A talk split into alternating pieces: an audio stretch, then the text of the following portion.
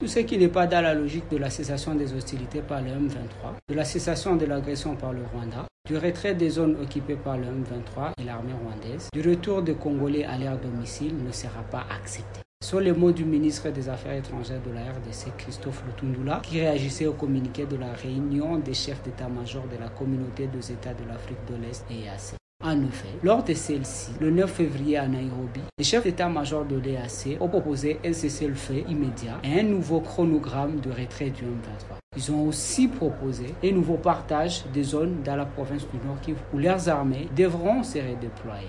Cette dernière proposition a particulièrement été reçue avec réserve du côté congolais. Est-ce un pas de plus vers le divorce entre la RDC et l'EAC Bonjour et bienvenue dans ce sixième épisode de la saison 3 de Ponajek, la capsule audio qui tente d'éclairer l'actualité de la RDC.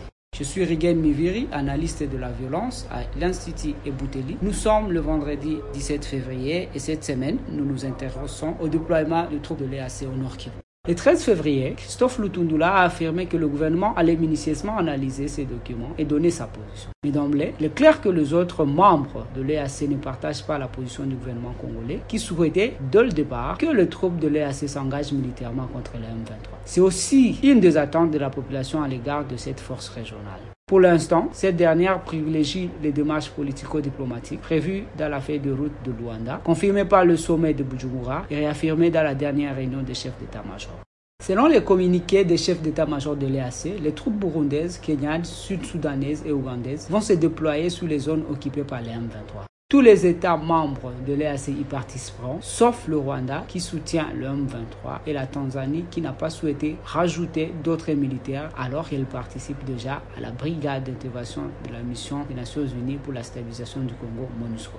En plus des zones où ils opèrent en province de l'Ituri et en territoire de Beni, les Ougandais devraient se positionner dans la cité de Kiwanja, dans le village de Mabenga et le poste frontalier de Bunagana où ils sont accusés d'avoir aidé le M23 lors de sa prise. Au-delà du haut plateau du sud Kivu, où ils sont déployés, les Burundais devraient également contrôler la cité de Kichanga, le village de Kilolirwe et la localité de Sake au nord Kivu, qui est par ailleurs encore équipée par le FARDC. Est-ce une anticipation que le M23 va atteindre, ou plutôt les FARDC devront se retirer au profit des Burundais? Les Kenyans, quant à eux, occuperaient les villages de Bouiza, Tongo et Kishiche. La base militaire de Rumangabo devrait être gardée par les Sud-Soudanais.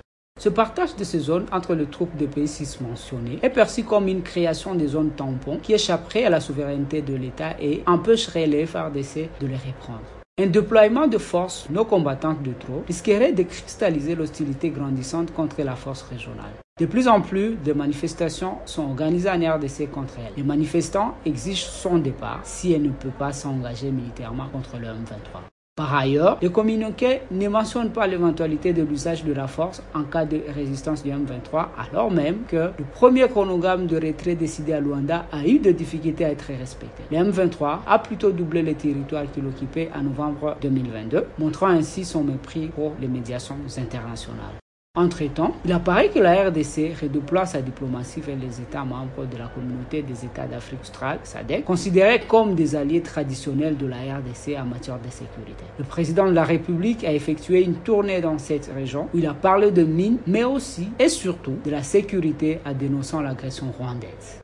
Un avait de la désillusion d'avoir cru possible d'obtenir des dividendes sécuritaires en rejoignant l'EAC en attendant, pour recevoir Ponajek chaque vendredi sur votre téléphone, rejoignez notre fil WhatsApp en envoyant GEC, G-E-C ou Ebouteli au plus 243 894 110 542. À bientôt!